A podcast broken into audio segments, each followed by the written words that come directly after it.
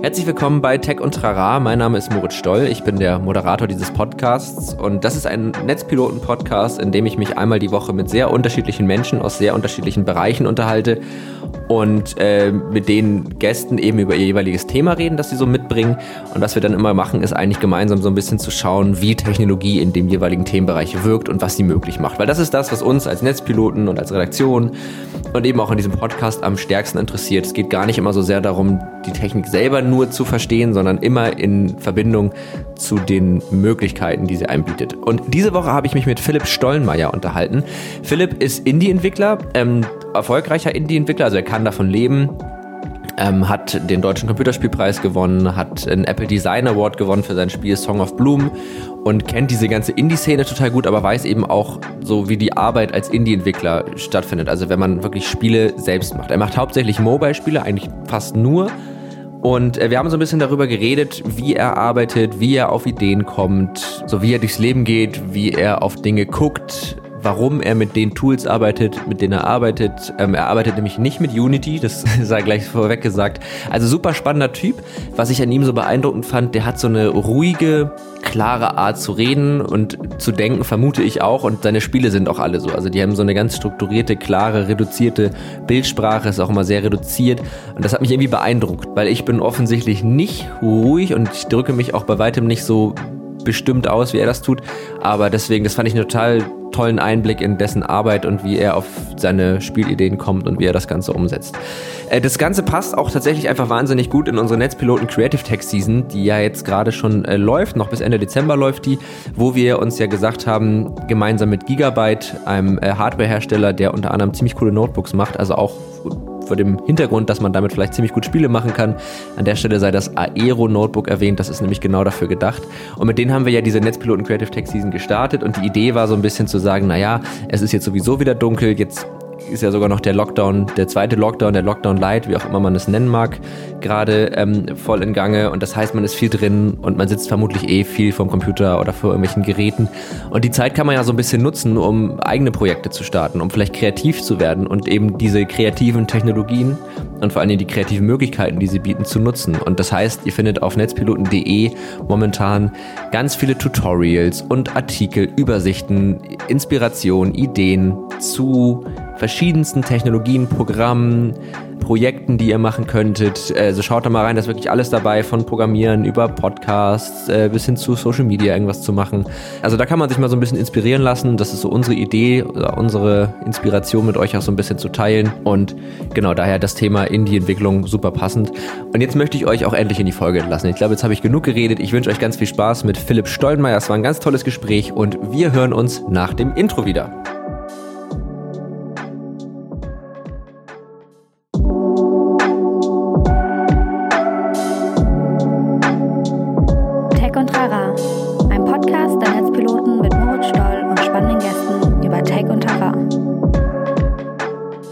Herzlich willkommen zurück nach dem Intro und herzlich willkommen Philipp Stollenmeier. Ja, schön, Dank. dass du da bist. Ich habe übrigens ähm, in der Vorbereitung, bevor wir jetzt auf das Thema zu sprechen kommen, habe ich festgestellt, dass du schon mal bei Stefan Raab warst. Ja, richtig, ja. Ja, mit ist schon eine Weile her. Allerdings. Ja, mit äh, mit gefalteten Papier, wie Paper, wie hieß das nochmal? Äh, Papercraft. Papercraft, genau. Also mit so, eigentlich, man könnte sagen, 3D-Modellen aus Papier gefaltet, ne? Genau. Ja. Ja, Genau, also sozusagen habe ich, äh, ich bin jetzt praktisch Stefan Raab, so meine, meine Schlussfolgerung daraus. Das kann man so ähm, ja. sehen, ja. Das, das könnte man so sehen. Also ich sehe das jetzt einfach mal so. Äh, ja, schön, dass du da bist. Ich hoffe, es geht dir soweit gut. Ähm, wir sind ja gerade so mitten, mitten im Lockdown, könnte man sagen, im, im zweiten. Ähm, trifft dich das doll? Also ist das irgendwie für dich jetzt doll unangenehm oder macht das gar nicht so viel bei dir? Äh, also wenn ich mich beklag und ich beklag mich ja schon gern, aber dann ist es immer meckern auf ziemlich hohem Niveau. Ähm, ich habe mir jetzt gerade für 2020 halt schon vorgenommen, auf auf sehr vielen coolen Veranstaltungen zu sein. Vielleicht ist alles mhm. flach oder ist online. Ähm, aber wenn ich dann halt gucke, wie es anderen so geht, dann ist es schon, da meckere ich schon von meinem hohen Ross runter. Also ich will okay. mich da jetzt echt nicht beklagen, weil dem Geschäft geht's gut. Ähm, hm. Ist jetzt nicht so, dass die Krise irgendeinen Wahnsinns-Eindruck äh, auf irgendwelche Zahlen gemacht hat, im negativen Sinn. Das ist, das ist schon mal beruhigend zu hören. Aber nur weil es anderen schlechter geht, kann man ja trotzdem sich auch über die Dinge beklagen, die einen, einen selbst stören. Das ist ein gutes also, Recht als deutscher Bürger, ja. Genau, wir haben immer noch, immer noch, immer noch Deutsche, wir dürfen uns immer noch über alles beklagen. Ähm, ja, aber genau, kommen wir mal zum Thema. Wir sprechen heute, also du bist ja Indie-Entwickler, du hast ja verschiedene Spiele schon gemacht, auch äh, diverse Auszeichnungen schon dafür bekommen, machst das halt aber alleine und komplett unabhängig und da habe ich gedacht, lass uns doch mal über das Thema so Indie-Entwicklung reden. Wie machst du das? Wie läuft das generell ab? Womit arbeitest du? Weil das ist, finde ich, das passt auch ganz gut gerade in die Zeit. Ähm, auf äh, netzpiloten.de haben wir ja gerade diese Creative Tech Season gestartet, wo es halt genau eigentlich darum geht, solche Dinge mal zu machen, Sachen auszuprobieren, neue Sachen zu starten und Indie Game Development ist halt was, was ja per Definition erstmal jeder unabhängig irgendwie machen kann. Mhm. Äh, und deswegen, ja, schön, dass du da bist und da mit mir drüber sprichst. Meine erste Frage so ein bisschen, wer, wie du überhaupt dazu gekommen bist. Also wie sich das entwickelt hat, dass du sagst, ich mache jetzt Spiele, Mobile Games. Ähm, das war in meinem Bachelorstudium äh, re relativ am Anfang auf jeden Fall, vielleicht drittes Semester oder so, wo ich, ähm, also ich habe Design studiert, äh, Kommunikationsdesign. Und ähm, das ist also ein sehr breites Fach. Also wenn ich da reingehe, dann lerne ich sowohl Zeichnen als auch Videodrehen als auch Fotografieren und sowas. Aber jetzt erstmal ohne Fokus. Und dann im dritten Semester musste man das erste Mal gucken, ähm, was, auf was will ich mich jetzt ein halbes Jahr lang spezialisieren. Und ähm, da habe ich mir erstmal interaktive Medien rausgesucht, weil auch es war auch mein Plan, so lang wie möglich zu studieren äh, und so viel wie möglich verschiedenes Zeug zu machen. Mhm. Ähm, deswegen habe ich halt mehr oder weniger zufällig mit interaktiven Medien angefangen. Vorher habe ich, äh, wie du schon vorher gesagt hast, vor allem Dinge aus Papier gemacht. Mhm. Ähm, hat also relativ wenig Berührungspunkte mit interaktiven Medien. Mhm. Und ähm, dann sollten wir also irgendein Projekt machen und haben dann theoretisch einen Informatiker dazu gekriegt, aber wir hatten zu wenig Informatiker. Ähm, das heißt, ich wollte schon irgendwas machen, was ich am Ende auch präsentieren kann. Und deswegen habe ich mir eine relativ einfache Sprache selber beigebracht. Lua in dem Fall, was ich auch heute noch benutze. Mhm. Und habe dann was gemacht, was mehr oder weniger zufällig ein Spiel geworden ist.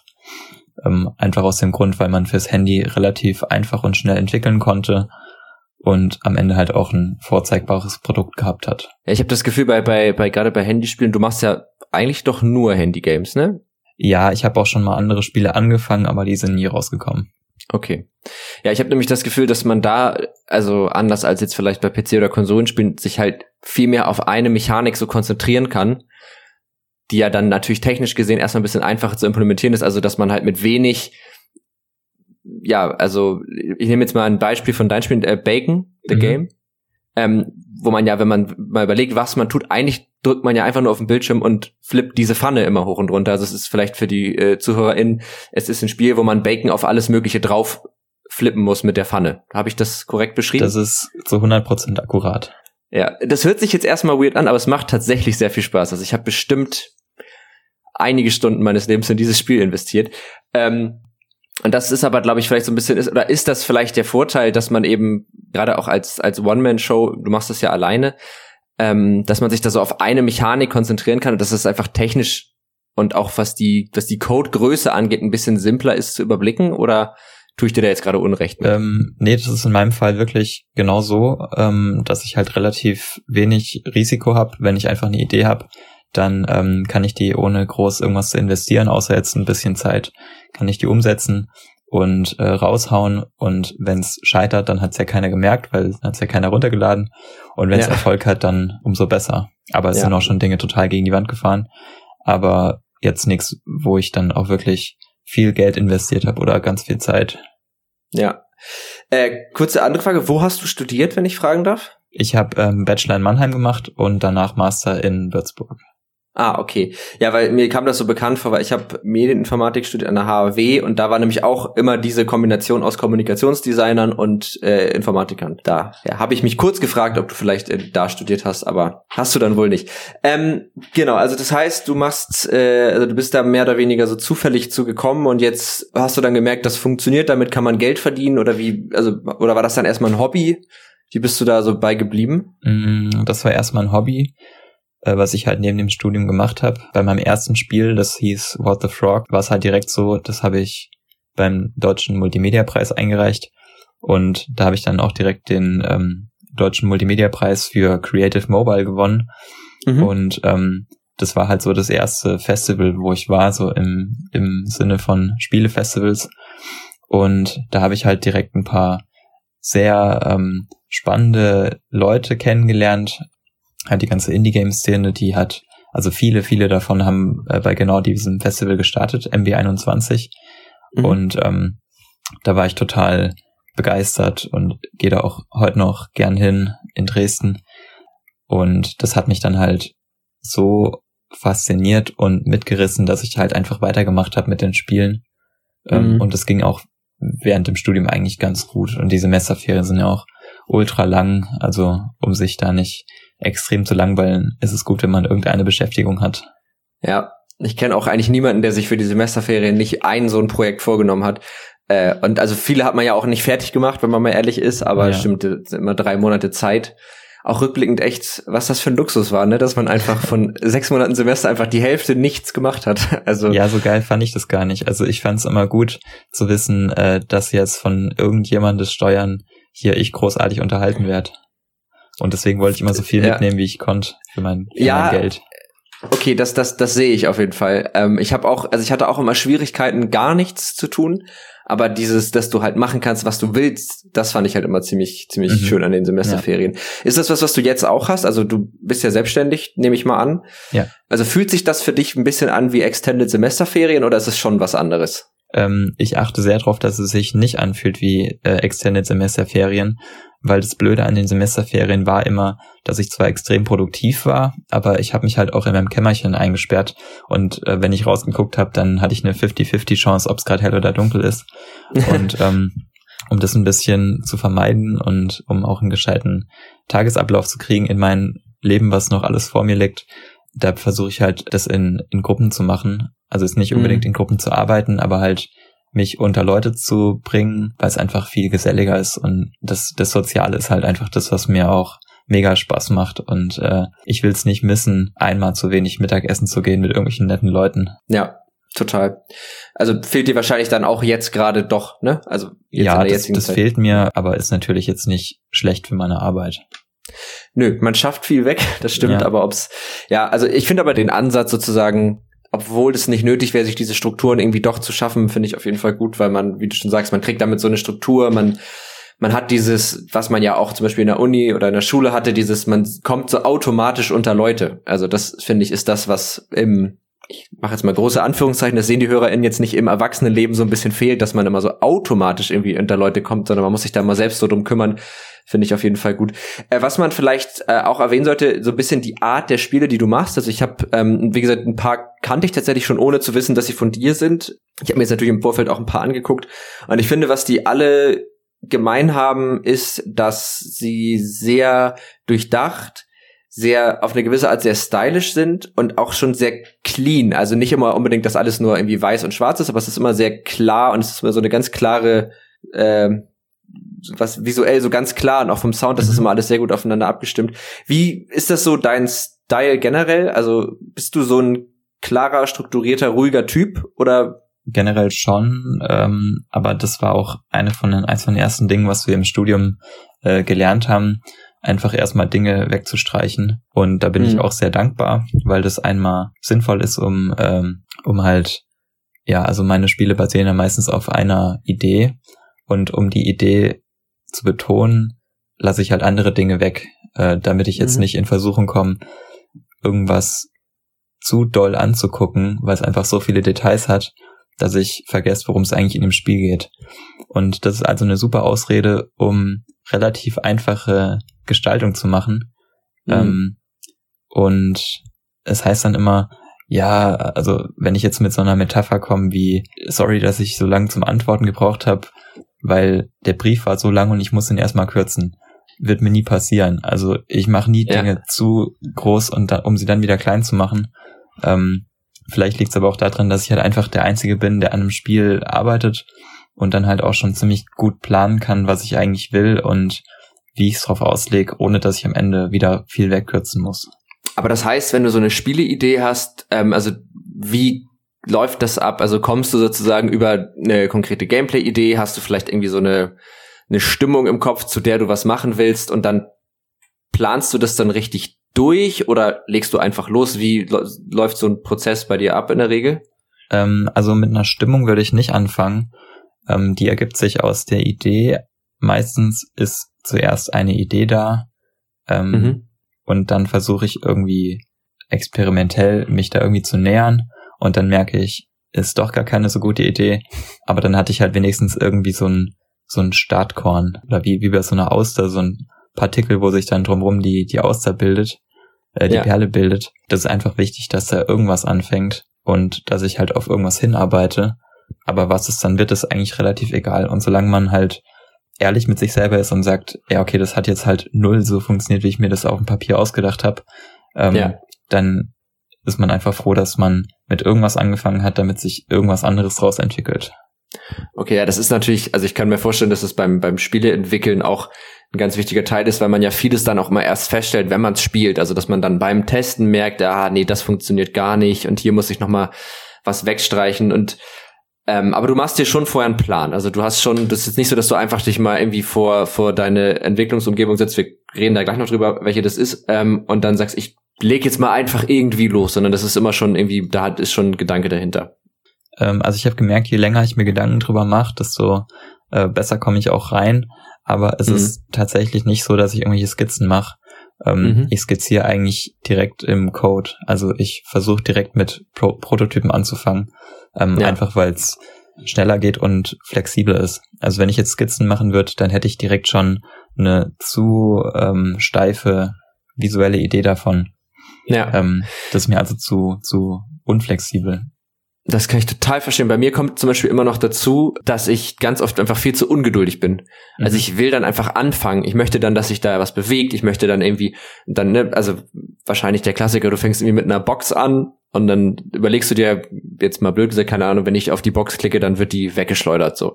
Und dann denke ich irgendwie, und dann macht man das so und dann überlegt man sich, aber ich könnte ja auch machen, dass die Box vielleicht ein Vogel ist und dann spinnt sich das so langsam weiter. Aber ich bin viel, also ich ich weiß nicht, wie es dir geht, aber ich bin viel zu ungeduldig, ähm, dafür das nicht so zu machen. Wahrscheinlich ist es viel mehr Arbeit und ich wäre, könnte, es gibt einen viel kürzeren Weg, aber ich, ich kann es nicht anders.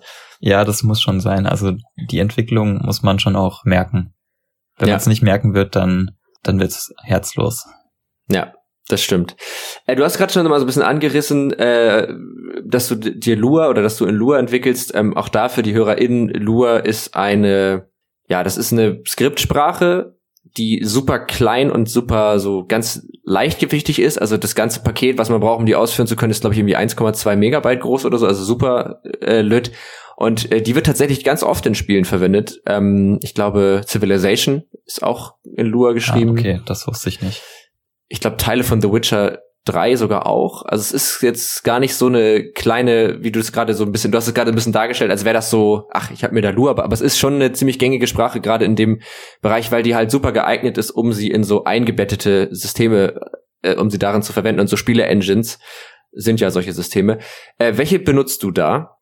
Ähm, die heißt Solar 2D oder Solar mhm. 2D, die hieß früher Corona SDK und wurde umbenannt, damit man nicht jedes Mal an die Krankheit denken muss. Das ist dieselbe, dasselbe Problem, was das Bier auch hatte, ne? Richtig. Aber das heißt, ja. soweit ich weiß, immer noch Corona. Ja, ja, ja. Vielleicht hat's denen doch nicht geschadet, das ja. kann gut sein. Genau, das ist ja, also ich kenne das eigentlich, dass die meisten Leute ihre Spiele mit Unity machen Unity ist ja, ich weiß nicht, hast du schon mal was mit Unity gemacht? Ja, ich muss jetzt gerade mein nächstes Spiel mit Unity machen, ähm, mhm. weil das ist sehr, sehr soundbasiert und mhm. die Soundoptionen bei Solar 2D sind ein bisschen basic. Mhm. Da hat man ein paar mehr Möglichkeiten. Gefällt dir das besser oder arbeitest du lieber? Also Unity ist ja einfach deutlich komplexer. Man kann damit ja auch 3D-Spiele machen. Mit Solar kann man ja tatsächlich nur 2D-Spiele machen, wenn ich das richtig im Kopf habe. Ja. Ähm, was, was magst du lieber? Also dieses, dieses umfangreiche von Unity, wo man einfach auch visuell viel mehr Hilfen hat, oder das, also Solar ist wirklich sehr basic. Im Grunde genommen hat man Code, man hat so ein, äh, ja, einen Simulator eines Geräts, auf dem man das Ganze ausführen will, und eine Konsole, die einem so Fehler ausgibt. Und das war's eigentlich. Ja, das stimmt. Bei Solar 2D, da mag ich halt, es sind wirklich einfach nur ähm, Objekte, die sich halt nach irgendeiner Interaktion von A nach B bewegen. Und alles andere ist halt irgendwie Mathematik. Mhm. Ähm, viel mehr ist da eigentlich nicht. Also es ist wirklich so, dass man nach zwei Wochen die Sprache komplett verstanden hat. Also es, ja. Es ist wirklich möglich. Und das würde ich echt nicht behaupten bei Unity. Also ich, nee. ich, ich reg mich liebend gern über Unity auf. Ähm, soll jetzt kein Ragecast werden. Aber du, äh, völlig in Ordnung. ja, aber es ist wirklich, ich, ich finde es ganz schlimm, damit zu arbeiten. Das, das bremst mhm. mich total aus und ich fühle mich immer, als würde ich auf so, ja, als würde ich auf so ganz, ganz alten Schienen versuchen, einen Zug entlang zu schieben.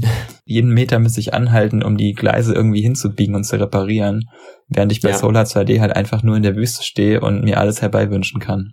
Das finde ich, das finde ich ein ziemlich gutes Bild. Vor allen Dingen ähm, das mit dem, mit den, mit den Gleisen, weil stimmt, bei Unity hat man, man ist eigentlich zu also ich arbeite ganz gerne mit Unity und ich kenne auch äh, einen Freund von mir zum Beispiel, der macht auch Spiele, der arbeitet damit auch total gerne.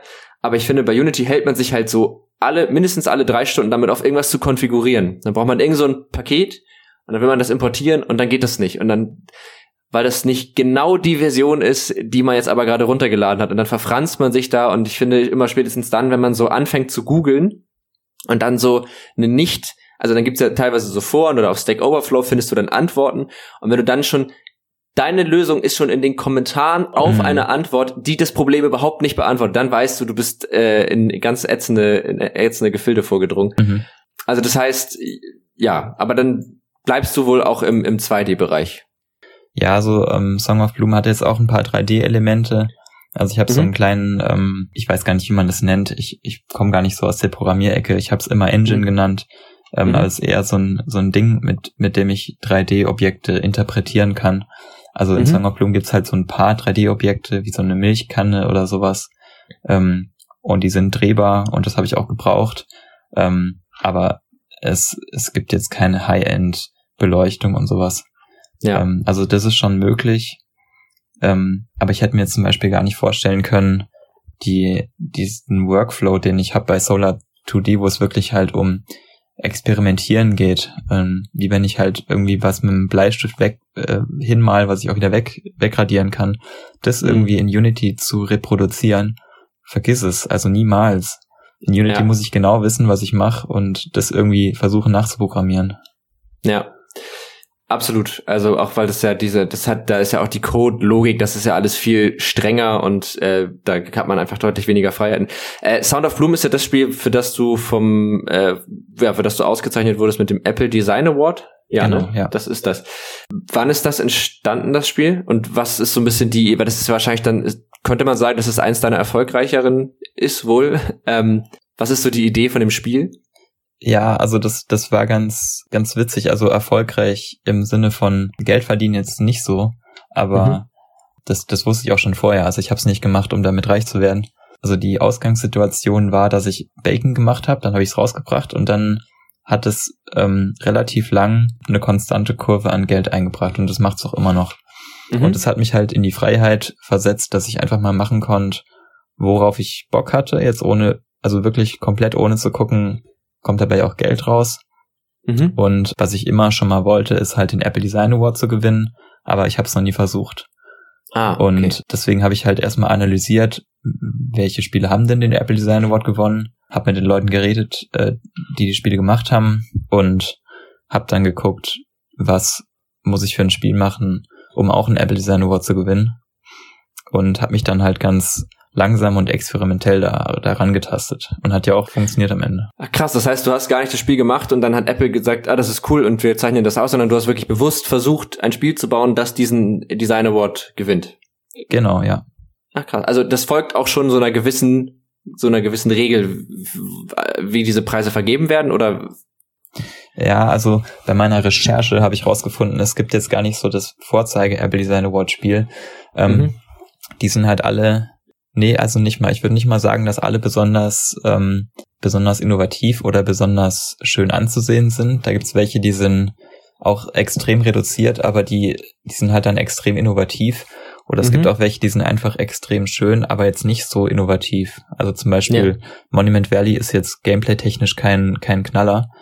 Ähm, nee. Aber das halt einfach, äh, jeden Screen kann man sich ausdrucken und die Wand damit tapezieren. Ja, ähm, weil das so wahnsinnig schön aussieht, ne? Genau. Ja. Und ähm, das ist nicht so, was ich kann. Also ich bin jetzt kein Illustrator, der besonders schöne Bildwelten schafft. Mhm. Und deswegen bin ich halt mehr so auf Interaktion gegangen. und mhm. auf äh, Innovationen bei der äh, bei der Narration, also versuchen neue ähm, Narrative zu finden und ja. die halt aufs Handy anzupassen, weil das auch halt so ein so ein äh, Problem, dass die meisten Spiele auf dem Handy eher klein skalierte Konsolenspiele sind mit irgendwelchen ja. imitierten Buttons und sowas, was halt eigentlich gar keinen Sinn mehr macht so auf dem Handy, weil ein Button heißt, ich habe meinen Finger komplett über dem Bildschirm und sehe dann ja. eigentlich gar nichts mehr. Total. Und auch, dass man, also deine Spiele sind doch eigentlich auch fast alle im Hochformat, oder? Äh, genau, ja. Mhm. Was ich zum Beispiel auch finde, was total viel Sinn ergibt, weil man, man hält sein Handy eh so, also niemand hält sein Handy noch quer, es sei denn, man guckt vielleicht mal ein YouTube-Video. Das ist so das einzige Szenario. Aber dadurch fügt sich das ja auch viel besser in die, ja, ganz intuitive Bedienung von so einem Gerät überhaupt ein. Also man übernimmt ja total stark die Interaktion, die man mit diesem Teil eh schon hat, einfach auf das Spiel. Genau. Ähm, was ist denn, also ich glaube, nicht alle HörerInnen kennen das Spiel, deswegen was, was ist denn Sound of Bloom für ein Spiel? Also warum geht's da? Ähm, es ist ein bisschen schwierig, das Spiel so zu beschreiben, aber ich würde mal sagen, es ist eher, eher so eine Erfahrung als ein Spiel, ungefähr eine Stunde lang. Ich würde es mhm. auch nicht in verschiedene Sessions unterteilen, also ich würde es schon durchspielen, halt wie so einen Film angucken. Mhm. Und ähm, das beginnt relativ abstrakt und entwickelt sich dann beim Spielen in was Konkreteres, aber wird nie so richtig konkret.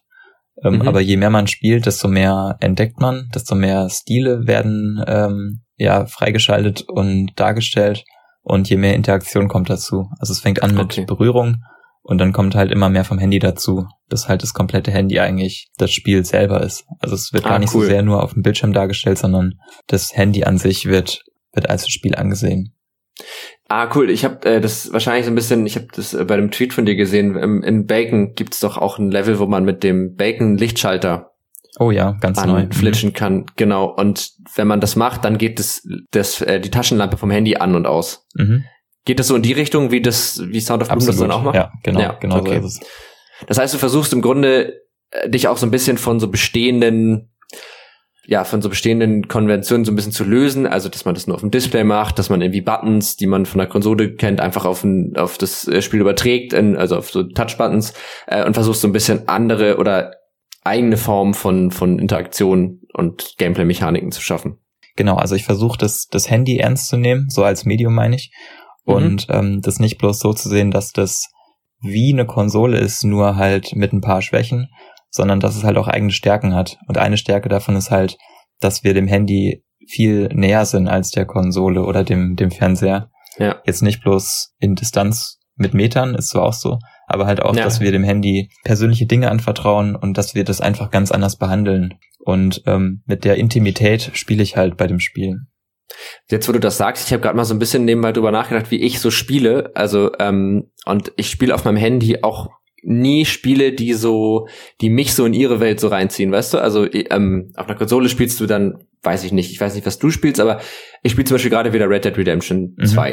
2. So, wo du ja sehr doll in diese Welt reingehst. Also eigentlich hat das ja wenig mit dir zu tun, sondern du bist ja sehr stark da. Und auf dem Handy spiele ich eigentlich immer so Spiele, die sich so in meinen Alltag so integrieren. Mhm. Also kleine Sachen mit kleinen Elementen, äh, die mir vielleicht jetzt gar nicht ähm, ein gutes Beispiel vielleicht auch für was storybasiert ist, ist dieses, ich kann das nicht aussprechen, Reagans. R-I-G-N-S. Mhm.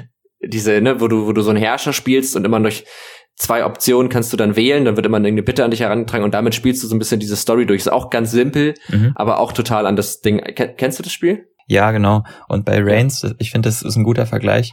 Ähm, bei Red Dead Redemption wird ja zum Beispiel die Welt versucht, über das, wirklich über das Visuelle in dich reinzuhämmern. Ähm, mhm. Aber das geht nicht beim Handy. Das ist einfach viel nee. zu pimpfig dafür. Ähm, ja. Und Reigns macht es halt sehr, sehr gut, indem die halt eigentlich überhaupt nichts vorgeben visuell. Ähm, ja. Die wollen, dass es komplett in deinem Kopf entsteht, wie wenn du halt ein Buch liest. Also es, ja. es wäre auch nicht gerade äh, altersgerecht, wenn wir jetzt irgendwelche Bilderbücher noch lesen würden. Ähm, und die müssten dann halt auch einfach viel größer sein, um die Welt zu vermitteln. Ähm, ja. Deswegen macht es Reigns halt besonders gut, indem das so eine moderne Mechanik nimmt. Also ja. man entscheidet ja nur durch links oder rechts zwischen, ob es jetzt im Volk gut oder schlecht geht. Ähm, dass da was in unserem Kopf entsteht und die Atmosphäre, die ist viel, viel mobile gerechter als wenn ich jetzt einfach Red Dead Redemption klein skalieren würde.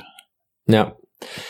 Hast du das manchmal, dass wenn du, ähm, Leuten erzählst, dass du Mobile Games machst, dass du dann so ein bisschen aufpassen musst, dass die nicht denken, du machst sowas wie Forge of Empires oder andere Spiele, wo es eher darum geht, dafür zu sorgen, dass Leute in deinem Spiel ganz viel Geld ausgeben? Also ja, das, das Problem habe ich immer. Ich weiß aber auch nicht so genau, wie ich das danach so in so einem kurzen Halbsatz danach noch relativieren soll. So wie so, ja, okay, ich mache Spiele, aber und was kommt dann? Keine Ahnung. können wir gemeinsam überlegen, was man. Ich mache Spiele, aber es geht nicht nur ums Geld, finde ich ganz gut. Mhm. Einfach direkt äh, mit der mit der Sache auf den Tisch. Ja, ist schwierig. Also was ähm, auch immer mitschwingt, ist so erfolgloser Spieledesigner, der daheim irgendwelche, keine Ahnung, ähm, irgendwelche Impact-Spiele versucht zu designen und dann halt ja. 33 Downloads hat. Dann würde ich vielleicht sowas sagen wie, ähm, ich mache ich mach Spiele, aber ich habe auch ein Apple Design Award. Also, dass man das einfach direkt mitsagt. Das ist halt sehr unbescheiden. also, das ja, würde ich natürlich. wirklich sehr gern machen, aber das, das ist nicht mein Stil. Das kann ich verstehen. Aber es wäre wahrscheinlich wirkungsvoll, ehrlich gesagt, weil da, durch, das, durch den Design Award ähm, merkt man sofort, dass deine Spiele Anspruch haben. Und äh, es ist aber auch klar, dass du Erfolg hast mit dem, was du tust. Mhm. Lieber wäre es mir, wenn ich sie irgendwie dazu bringen würde, zu fragen, ob ich den Apple Design Award habe. Das wäre dann ah, umso überraschender. Ja. ja stimmt. Das wäre auch nicht schlecht. Äh, vielleicht musst du den einfach immer dabei haben. Oder, mhm. was Tipp auch noch, du könntest ihn ähm, abfotografieren und als Hintergrundbild auf deinem Handy machen. Stimmt, wenn du wie dann, so ein, wie so ein Kind. Ah, ist das dein Kind? Ah, ist das dein Apple Design Award? Genau, und dann ich, zeig, ich zeig dir mal das Spiel, was ich gemacht mhm. habe, und dann entsperrst du es so richtig offensichtlich. Das ja, wäre natürlich gut. eine Möglichkeit. Mhm. Ja. ja, gern geschehen. Ähm, äh, was ich auch noch, ähm, ich habe da auch noch so ein bisschen drüber nachgedacht, nachdem wir auch so im Vorgespräch schon mal so ein bisschen gesprochen hatten. Also wie gesagt, ich bin kein Indie-Entwickler, um Gottes Willen, aber auch ich habe ja irgendwie Programmieren gelernt und ich mache das auch gerne. Aber was ich mich so frage, ist, welche Rolle hat das Programmieren für dich in dem Ganzen? Also welchen Stellenwert hat das sozusagen? Ähm, ich sehe das eher so als Design-Tool. Und dann habe ich mich auch immer selber gefragt, was meine ich denn damit eigentlich? Und habe dann rausgefunden, ich meine sowas wie wenn ich jetzt zum Beispiel eine Linie mal, dann kann ich das entweder auf Papier machen, dann fotografiere ich die ab, baue die in Illustrator nach und importiere die ins Spiel. Oder ich kann ähm, zum Beispiel die Line Draw Funktion benutzen, wo auch immer es die gibt. Und dann sage ich halt mit irgendwelchen Punkten, wo die Linie verlaufen soll. Ähm, ja. Und es kommt beides aufs gleiche Ergebnis raus. Aber mit Code bin ich da halt ein bisschen flexibler. Also ich kann ja. dann die Linie auch ganz gut animieren, ich kann sie vibrieren lassen, äh, ich kann die Biegung ändern und sowas. Muss ich mich halt nur ein bisschen mit, mit Funktionen, also mit mathematischen Funktionen auskennen. Ähm, also da muss ich mich ein bisschen reinlesen, aber das gibt mir halt eine viel, viel bessere Kontrolle, als wenn ich alles so über einen Umweg eher von der Hand aufs Papier, vom Papier in den Code machen muss. Deswegen ist es für mich eigentlich eher so ein experimentelles Zwischending zwischen After Effects, Photoshop und sowas. Also im Grunde genommen ist es ja, da finde ich aber eine gute Ansicht. Also weil es einfach eine sehr präzise Art gibt, wie man das erreicht, was man möchte. Genau. Mhm. Macht dir dieses sich da so reinzufuchsen dann Spaß oder ist das was, was du einfach in Kauf nimmst, weil muss halt sein? Nee, das, das ist eigentlich genau das, was mir dran Spaß macht. Dass mhm. ich ähm, durch kleine Wirkung äh, relativ schnell Ergebnisse sehe. Also ich kann es mhm. beim, wenn ich irgendwas mal, kann ich relativ schnell sagen, dafür brauche ich jetzt drei Stunden, bis ich hier 100 Häuser gemalt habe. Ähm, mhm. Beim Code muss ich einfach nur ähm, A auf 100 stellen und dann sind auf einmal 100 Häuser statt nur eins. Ja. Ähm, und dann kann ich durch relativ wenig Aufwand große Wirkung erzielen und das versuche ich auch irgendwie wirksam zu machen. Ja, also ich kann das total nachvollziehen, ähm, weil, wie gesagt, ich habe mir die äh, Solar 2D habe ich mir jetzt auch mal angeschaut und es, dadurch, dass es halt so reduziert ist, hat man irgendwie, das gibt einem ein ganz cooles Gefühl, also dass man wirklich eigentlich nur mit Code arbeitet und das ist dann halt das, was einem Unity wieder so ein bisschen nimmt, ne? Also dass du da wieder in diesen Modus kommst, dass du im Grunde genommen die Linie dann erstmal von Hand malst und dann importierst und dann hier nochmal exportierst und stimmt schon, ja. Also und ich, ich habe einfach gern den Überblick. Ja. Und den habe ich viel, viel mehr, wenn ich so in wirklich wie auf einer Achse programmiere. Ich habe auch immer nur einen Textfile bei, bei Solar 2D. Andere mhm. haben da ja auch 50 oder sowas. Ähm, ich mache es echt immer nur mit einem. Und ich weiß dann halt immer, ist es jetzt entweder oben drüber oder unten drunter, aber es steht nicht links, rechts dahinter in einer anderen Dimension oder so. Also, ja. solange ich meinen eigenen Code ganz gut kenne, weiß ich auch, was wann passiert. Ach krass, das heißt aber, du arbeitest wirklich nur mit einer, einer Datei, da gibt's jetzt keine übergeordnete Struktur oder so, sondern es ist alles. Ich habe eine Ausnahme für Song of Bloom gemacht. Da hat jeder mhm. Stil eine eigene Datei. Ah, okay. ähm, es gibt 18 Stile, deswegen gibt es 18 Dateien. Mhm. Ähm, aber sonst mache ich wirklich nur eine einzige Running-Datei und halt eine für die Daten, also wo ich die, die Level-Daten und sowas reinschreibe. Ja.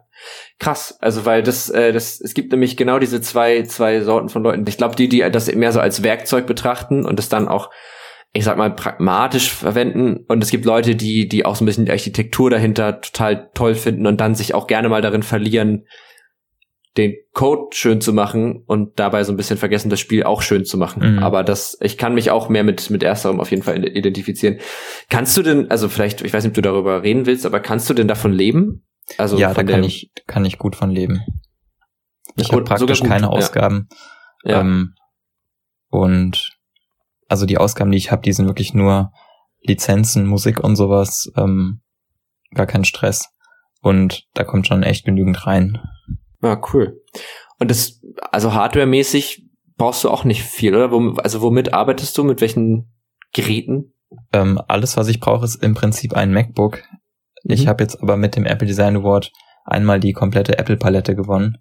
Ähm, ah, cool. Das heißt, ich bin jetzt auch für die nächsten, keine Ahnung, wie lange sowas hält, drei, vier Jahre gerüstet. Mindestens. Ja, na, das ist natürlich super. Ja, weil das finde ich halt, also auch an diesem ganzen Indie-Thema halt so toll, dass du, gerade wenn es dann auch so um 2D-Sachen geht, bei 3D wird es ja schon wieder ein bisschen, bisschen mehr. Du brauchst halt gar nicht viel. Du brauchst halt einen vernünftigen Laptop, würde ich sagen, und du brauchst halt ein Handy. So. Mhm, genau. Und das einzig Nervige ist natürlich, dass du bei, wenn du für Apple entwickeln willst, immer auch ein MacBook brauchst. Ja, das stimmt. Aber damit, also das kann man verkraften. Ja, als Designer hat man natürlich sowieso ein MacBook. Ja, ich, es gibt, äh, also es gibt tatsächlich ähm, Geräte, da würde ich tatsächlich widersprechen. Es gibt auch mittlerweile, also ja, ich bin auch kein Designer, deswegen kann ich da natürlich nicht mitreden, aber es gibt auch mittlerweile ganz gut kalibrierte äh, Notebooks von anderen Herstellern. Ja, ähm, ich rede jetzt nur von den, von den Designhochschulen. Also wenn du da so, ja. was anderem kommst, dann kannst du dich praktisch wieder exmatrikulieren. Ja, das stimmt. Und da braucht man auch immer den passenden Rucksack zu. Also für die Designhochschule, dann, wo dann das MacBook reinkommt ja. und dann die, die man oben so zurollt, weißt du? Ja, genau. Diese, die man ins Wasser schmeißen kann. Aber ja, die dann man, meistens trotzdem so viele Löcher haben, dass ich es nicht ins Wasser schmeißen würde. Ja, aber das ist auch so, ich, ähm, ich mit dem iPhone, das, die sind ja dann auch mittlerweile mal wasserdicht und so. Würdest du das, also reizt du sowas aus, dass du sagst, na, mein Handy ist ja wasserdicht, das Nee, überhaupt nicht. Würde ich, ich würde mich niemals trauen, mein Handy in Wasserstrahl zu halten. Ja, das ich auch nicht. Ein Freund von mir hat letztens ähm, sein Handy fast geschrottet, weil es wurde zu warm in der Sonne und dann hat er, also dann kommt ja immer dieses Überhitzzeichen, dann hat er das einfach in ein Glas Wasser getaucht, weil er dachte, wow. der kühlt es runter. Und das Problem war, normalerweise kann es das natürlich ab, aber wenn es so warm ist, dann schmelzen ja die ganzen Dichtungen so leicht auf und dann war es leider kaputt. Oh, okay. Ja. Ja, das ist dann echt dumm. Ähm, wir sind gerade voll vom Thema abgerutscht, aber eine Frage habe ich noch, äh, bevor wir mal zu den Rubriken kommen. Und zwar wäre so ein bisschen die Frage, woher du so die Inspiration für die Spiele nimmst. Also, weil das sind ja schon immer ziemlich ziemlich ähm, besondere Ideen und auch tolle Ideen, wie ich finde. Aber wo, also wie kommst du, da, woher nimmst du das? Ist wahrscheinlich voll die dumme Frage, aber ich stelle sie trotzdem. Ja, das Problem ist, ähm, das weiß ich nie so genau. Ich nehme an, das liegt daran, dass andere Leute auch an andere Dinge denken, während ich eigentlich immer nur dran denke, wie könnte ich das irgendwie als Spiel verarbeiten. Ah. Und ich glaube, das bringt mich halt in echt so Situationen, wo ich nicht bloß im Internet surf und ähm, dann auf Twitter gucke, wo ich jetzt die Inspiration für mein nächstes Spiel hernehme, sondern mhm. halt auch beim ähm, durch den Supermarkt gehen immer halt, dass ich immer denk, wie könnte ich das, was ich jetzt gerade gemacht habe, ähm, irgendwie spielerisch verwerten. Und da kommen mhm. halt dann ganz absurde Ideen bei raus, auf denen sich halt ganz gut äh, aufbauen lässt. Ah, cool. Es ist wahrscheinlich dann so ein bisschen das, in Anführungsstrichen, das Geheimnis, dass man so dass man sich damit so sehr umgibt, dass das eigentlich so ein bisschen den Blick auf die Sachen verändert. Also ich kenne das so ein bisschen auch vom, vom Texte schreiben oder so, dass man, wenn man da irgendwie mit anfängt und wenn das so zu einem Ding wird, was man für sich auch wichtig findet, dass man dann Themen ganz anders wahrnimmt, wenn man denkt, ach, das könnte ich so und so verpacken, da könnte man das und das Thema zu machen.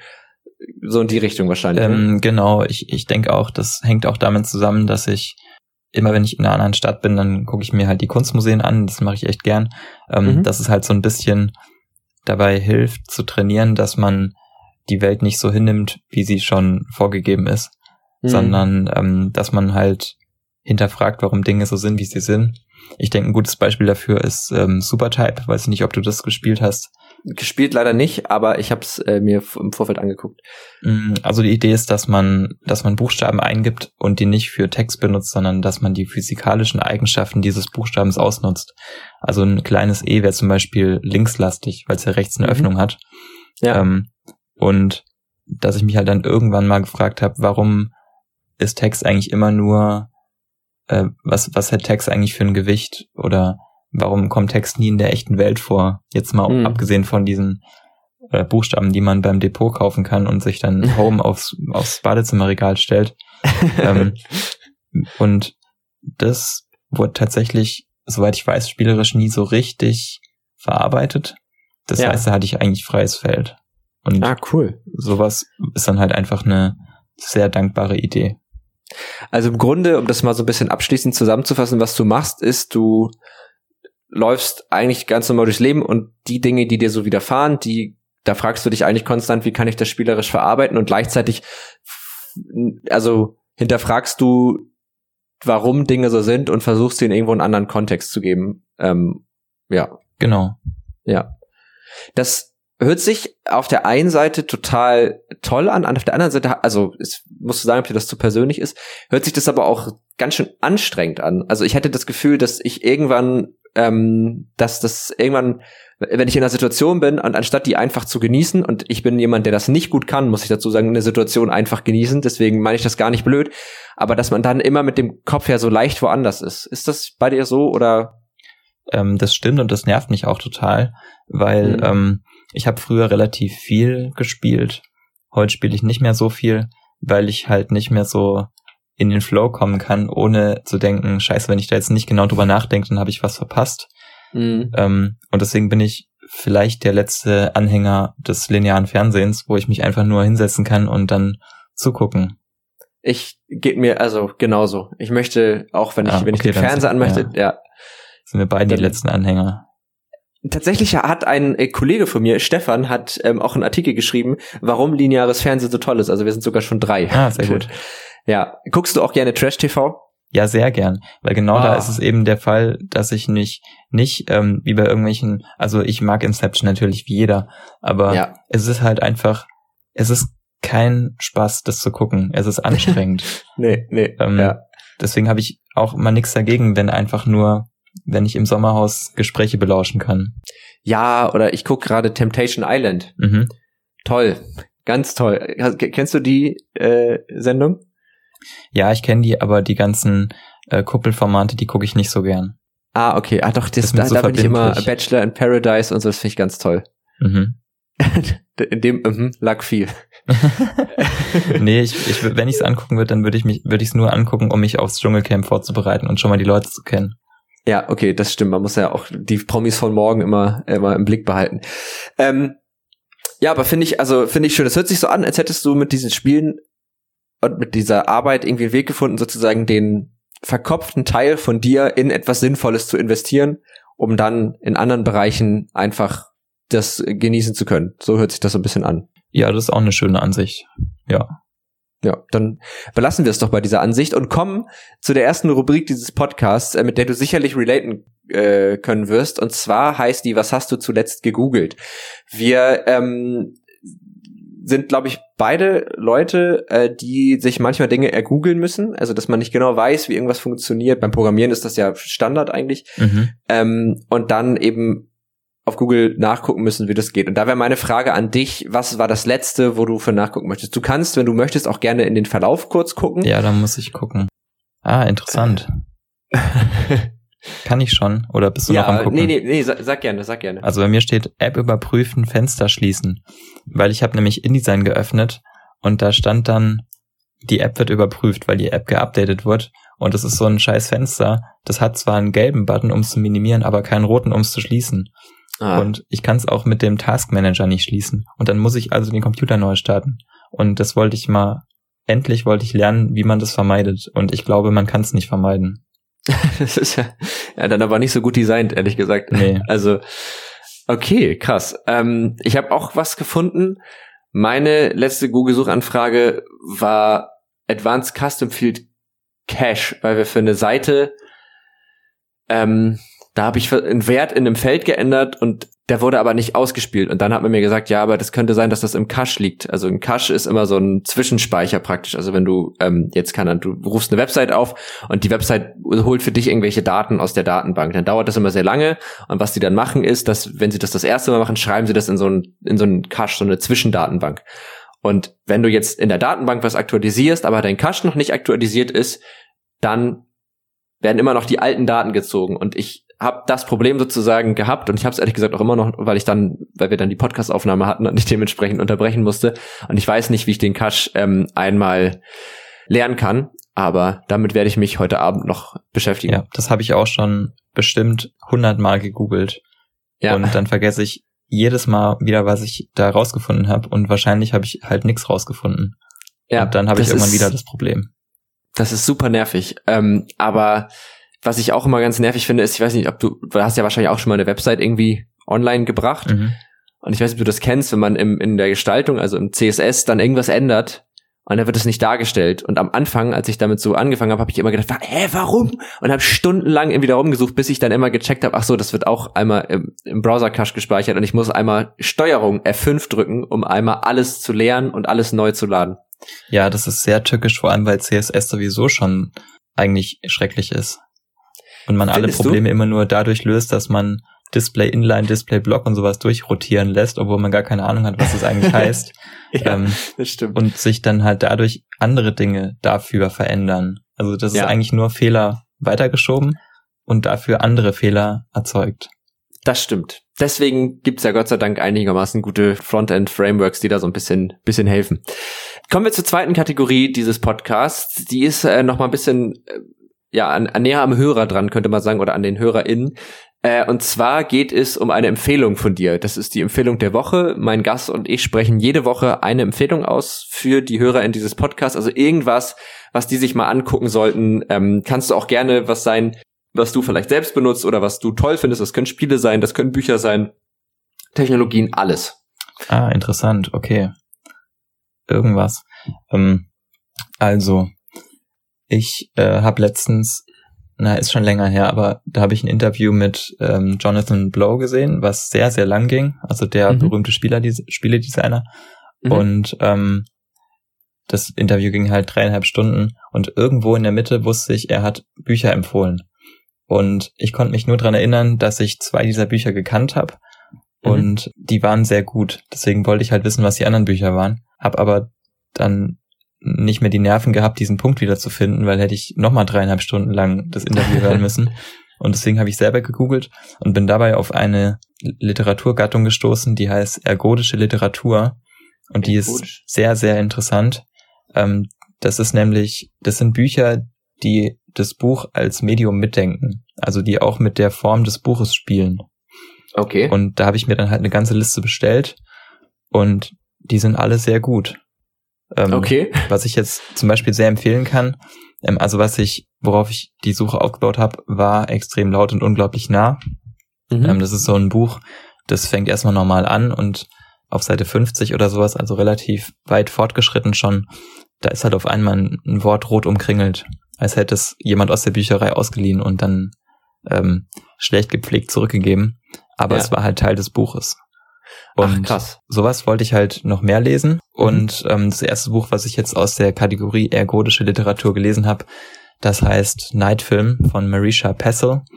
Und das ist auch ein einfach eine super spannende Geschichte, weil die halt auch so anhand von, ja, wie so Found Footage, also da sind Zeitungsausschnitte ausgerissen, im mhm. Buch platziert. Das macht's halt viel lebendiger und ist eh schon eine schöne Geschichte. Also das heißt, im Grunde ist die Geschichte nutzt sozusagen die Tatsache, dass der Leser ein Buch in der Hand hat und bezieht das mit ein, dass genau. also die mhm. Geschichte weiß in Anführungsstrichen, also der Autor weiß, dass dieses Buch als realer Gegenstand, ich glaube, ich, glaub, ich verstehe es. Ja, das hört sich mega spannend an, das werde ich mir auch mal angucken. Äh, übrigens, die, die, an die Hörer in die äh, ganzen Empfehlungen, die verlinken wir natürlich in den Show Notes. Dann kommen wir zu meiner Empfehlung. Ich ähm, kann natürlich die Spiele, die du gemacht hast, empfehlen. Auch da werden wir auf jeden Fall ein paar einfach mal in die Shownotes packen. Und ganz klar habe ich letztens mich erst mit befasst, ist eigentlich jetzt schon so ein bisschen ja, hat schon, haben schon Leute vor mir sich mit befasst, aber ich wollte mal irgendwie einen eigenen Instagram-Filter machen, weil ich so dachte, das wäre doch irgendwie mal cool. Das ist super einfach. Ähm, ich weiß nicht, ob du das kennst. Spark AR heißt das. Das ist ja, auch so eine. gesehen. Ja, genau. Das ist, Im Grunde ist es auch eine, eine Engine, könnte man sagen. Äh, das ganze Face-Tracking, das äh, ist das zieht man da einfach nur rein und dann kann man da auch mit Code noch eine eigene Logik irgendwie einbauen. Das geht echt super easy, geht super schnell und ich, also innerhalb von zwei Tagen ist es dann auch verifiziert und alles und dann kann man seinen eigenen Filter benutzen. Äh, und Sparker Air fand ich irgendwie so ganz cool, dass das so für jeden zugänglich ist irgendwo. Ja, das ist cool. Ich benutze leider kein Instagram, aber ich habe schon gesehen, dass die ähm, einer von meinen Lieblingsdesignern, der macht ziemlich viel mit mit so Instagram-Filtern, David mhm. O'Reilly. Und was der so rausgehauen hat, das grenzt echt schon an Kunst. Das ja, das ist echt cool. Krass, also man es gibt ja auch diverse Spiele und so mittlerweile ähm, als Instagram-Filter und so, also da kann man auch richtig, richtig viel. Ich glaube, der VR-Kunstpreis, ähm, eine Kolumnistin von uns, Tina Sauerländer, die ähm, ist da äh, ist durch die Direktorin, wenn das die richtige Bezeichnung, ich hoffe, ähm, ist auf jeden Fall die Direktorin des VR-Kunstpreises und die haben auch einen eigenen Filter, wo du so eine, wie in AR im Raum hast du so eine sphärische Wurst, könnte man mhm, sagen. Mhm. ähm, so ein Schlauch praktisch und das sieht irgendwie ganz abgefahren auf, aus auf jeden Fall. Ja, coole Empfehlung. Ich weiß nicht, hast du noch irgendwas zu ergänzen? Also ich finde, wir haben auf jeden Fall ein ganz schönes äh, ja, Gespräch zustande bekommen. Wir haben über das Thema Indie-Entwicklung gesprochen, wir haben über deine Spiele gesprochen, wir haben darüber gesprochen, womit du arbeitest. Was würdest du jemandem sagen, der irgendwie vielleicht Bock hat, auch mal ein Spiel selber zu machen? Also das kann ich jetzt aus meiner Position natürlich sehr easy sagen. Ähm, einfach weil ich da auch Geld mit verdiene und dann kann ich natürlich sagen, ja, folgt euren Träumen, es wird, es wird immer gut ausgehen. Ähm, aber es ist halt tatsächlich so, dass ich nur weil ich Lua gelernt habe, was halt extrem einfach ist, echt einen super Einstieg gekriegt habe. Ich mhm. konnte ja vorher überhaupt nicht programmieren. Und innerhalb von zwei Wochen hat sich halt meine visuelle Sprache extrem erweitert und ähm, ist halt auch super hilfreich, um mit irgendwelchen Programmierern, mit denen man ziemlich sicher irgendwann zusammenarbeiten wird, kommunizieren zu können und so zu wissen, was haben die eigentlich für Probleme und was ist denn technisch überhaupt möglich. Und wenn man dann eh schon Lua kann, dann kann man halt auch echt easy einen, einen ganz kleinen Prototypen machen und den halt auf Festivals zeigen, weil die sind immer dankbar, wenn Leute kommen oder auf Game Jams oder sowas und mhm. halt irgendwas zeigen. Und auch die Community ist sehr, sehr dankbar und, und freut sich halt über, über alles, was, was klein und schnell und irgendwie halt eine persönliche Note hat. Und ja. das tut auch dem App-Markt extrem gut, wenn halt so kleine Indie-Developer kommen und dann das ein bisschen aufmischen und mit persönlichem Pathos versehen. Also ich finde es ja. immer extrem charmant, wenn ich dann äh, sowas sehe, wo ich halt wirklich extrem den Menschen dahinter auch sehe. Also das finde ich ja. immer spannend. Und es können halt extrem kleine Projekte sein, können auch einfach Dinge sein, die an einem Tag gemacht wurden. Ähm, und es ist halt weder eine finanzielle Barriere äh, noch irgendwie eine, eine zeitliche. Man muss sich halt nur hinsetzen und ein bisschen sich treiben lassen von der, von seiner kreativen Ader. Ja. Also das versuche ich immer so ein bisschen rauszukitzeln. Okay, dann äh, hoffentlich äh, nehmen das die HörerInnen so mit. Ich finde auch, ähm, damit anzufangen und da jetzt gar nicht sich, also ich glaube, vielleicht fürs erste Spiel ist auch immer noch ein ganz guter Rat, sich da nicht so ein Riesenprojekt vorzunehmen. Oh ja, das ist gut, ja. Weil das in der Regel nicht klappt, einfach, wenn man mal ganz ehrlich ist, äh, sondern echt kleine, simple Sachen zu machen. Und ähm, ja, Programmieren ist nicht schwer. Das ist einfach ein bisschen eine andere Art zu denken. Aber gerade das Schöne am Spiele entwickeln ist ja auch, dass es eben nur ein Teil des Ganzen ist und dass es da einfach noch viele andere visuelle Audio-Komponenten gibt, die da irgendwie auch noch mit reinspielen. Ja, dann vielen Dank, dass du, dass du da warst, dass du dich da mit mir drüber unterhalten hast. Ich, äh, mir hat es super viel Spaß gemacht. Mir auch. Vielen Dank. Das freut mich total zu hören. Ähm, wenn ihr noch Fragen habt äh, zu dem Thema, dann könnt ihr uns natürlich gerne schreiben. Ähm, Ihr könnt uns erreichen per Mail unter techundtrara.netzpiloten.de. Auf Twitter findet ihr uns unter Netzpiloten, auf äh, Facebook auch und auf Instagram auch und auf Twitter findet ihr uns, wenn ihr direkt an den Podcast wollt, auch noch unter Tech und Trara einfach. Ähm, Philipp findet ihr auf Twitter unter Kamibox-ph. Kamibox-ph, vielen Dank. Ähm, genau, da könnt ihr ihm sicherlich auch schreiben und vielleicht mal, ich weiß nicht, ich hoffe, ich sage jetzt hier nichts Falsches, auch mal eure Prototypen schicken. Vielleicht werde ich sogar antworten, wenn ich vielleicht drauf bin. Das äh, wollen wir doch hoffen, dass du, dass du noch so sehr am Boden geblieben bist nach deinem Apple Design Award. Ähm, den du mehr als verdient hast, wie ich finde.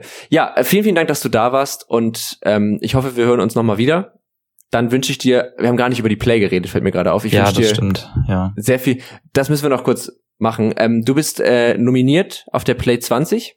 Genau. Mhm. Als Most mit, Creative Game. Mit welchem Spiel? Mit Song of Bloom. Ah, cool. Und das Ganze wird wann gekürt? Ähm, Samstagabend. Samstagabend, also zu dem Zeitpunkt der Ausstrahlung diesem Podcast, ist es schon gekürt worden. Das, heißt, das heißt, entweder werde ich jetzt gerade glücklich oder am Boden zerstört sein. Aber ich kann es ja. nicht so genau sagen. Ich tippe mal auf glücklich, ehrlich gesagt. Äh, ich habe wäre natürlich sehr zu wünschen, weil da wollte ich, den wollte ich schon immer gewinnen, den Play Award. Ja, es, es ist ja auch ein, äh, ein Festival, was sich ja wirklich komplett irgendwie mit mit Indie beschäftigt, ne? Mhm. Ja, ist ja, es deine erste? Äh, meine erste Play. Ja, also. Äh, nee, ich war letztes Jahr schon da, mhm. ähm, einfach als Besucher, mhm. weil ich auch einfach gern mal nach Hamburg wieder wollte. Mhm. Ähm, und ich fand es einfach extrem schön, das wie so eine wie so ein erwachsenes MB21. Also dieses, um jetzt mal die Brücke zu schlagen, zu ja. dem, was ich äh, vorhin gesagt habe. Ja. Ähm, einfach kreative junge Leute in einer extrem schönen Stadt. Ja, Hamburg und, ist eine ja, wahnsinnig schöne also Stadt. Also könnte ich mich echt dran gewöhnen, deswegen habe ich mich halt auch dieses Jahr schon so drauf gefreut. Ähm, aber online wird es bestimmt auch sehr gut. Ja, auf jeden Fall. Warst du auf anderen Online-Konferenzen noch oder war das deine, ist das jetzt deine einzige? Nee, ich war auch auf anderen. Ähm, die waren mal besser, mal schlechter. Ähm, aber ich habe ja. auch gesehen, dass die, dass die Play im Amaze Space stattfindet. Und der mhm. gibt ja schon einiges her. Also das ist schon ziemlich gut. Das stimmt. Finde ich gut, ja. dass man ja so ein bisschen die in Real-Life-Atmosphäre heraufbeschwört. Ich meine, das kann man so sehen, da lernen wir jetzt alle ganz viel, ne, wie man das gut macht, sozusagen, mhm. also wie man das hinkriegt. Deswegen ist das vielleicht eine ganz gute Sache. Okay, dann haben wir auch darüber noch, das tut mir leid, habe ich total vergessen, weil ich echt so viele Fragen irgendwie im Kopf hatte und irgendwie äh, mich so viele Sachen so interessiert haben, dass ich da jetzt nicht so ganz dran gedacht habe. Aber ähm, genau, ich drücke dir auf jeden Fall die Daumen, beziehungsweise zum Zeitpunkt der Ausstrahlung ist es ja schon entschieden, aber ich drücke dir die Daumen, dass es, äh, dass es gut geht und dass du gewinnst. Danke. Ähm, und dann jetzt final wirklich vielen, vielen Dank, dass du da warst und äh, wir hören uns hoffentlich bald wieder und an die Hörer, wir hören uns nächsten Montag wieder. Tschüss. Ciao.